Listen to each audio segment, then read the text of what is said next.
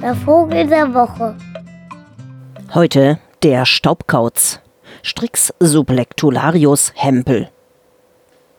Die Eulen an sich sind ja schon Phänomene der Flauschigkeit und Selbstaufplusterung. Aber dieser kleine Vertreter aus der Gattung der Käuze ist zu unglaublich gigantischen Volumenänderungen fähig. Eben noch ein weicher, flauschiger Plüschball von der Größe einer Murmel, vermag er sich, sobald er ein neues Revier bezogen hat und sich dort wohlfühlt, derart auszudehnen, dass die einzelnen Teile von ihm buchstäblich überall gleichzeitig herumschweben. Bei dieser schleierhaften, fast schon immateriellen körperlichen Beschaffenheit ist natürlich nicht an rasante Beutejagd mit scharfen Krallen zu denken. Angesichts des sekundären Verlustes sämtlicher Stützelemente des Bewegungsapparats und der sehr geringen Größe des Vögelchens im kompakten Zustande kämen als Beutetiere sowieso nur weichhäutige Organismen wie Silberfischchen in Betracht, die schon auseinanderfallen, wenn man sie nur anschaut.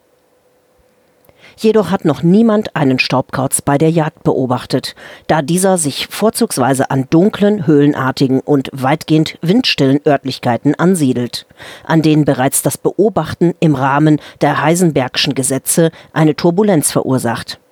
Interessanterweise übrigens nicht im subatomaren, sondern im makroskopischen Bereich. Tatsache ist, dass der Staubkauz irgendwas essen muss, denn er wird im Laufe der Zeit immer größer. Ein Ende des Wachstums weist er im Gegensatz zu anderen Käuzen nicht auf. Es existieren Vermutungen, dass er seine Nahrung entweder filtert oder aber äst, wahrscheinlich sogar beides.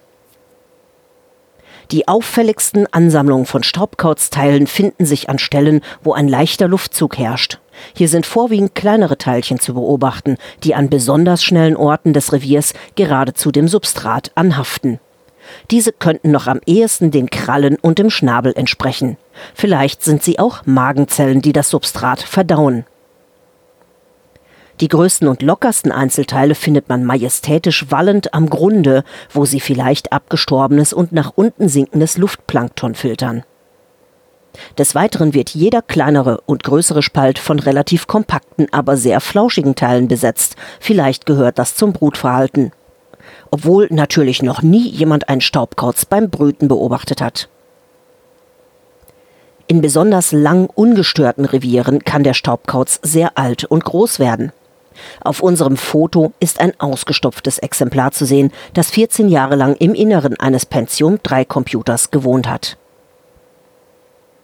Staubkäuze gibt es in mehreren Farbvarianten, in grau, braun und gelbbräunlich.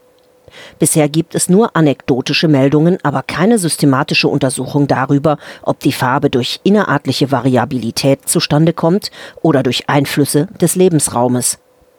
Diskutiert wird bei der gelblich-braunen Variante ein Zusammenhang mit dem verstärkten Angebot von Kondensaten aus niedertemperaturige Verbrennungen.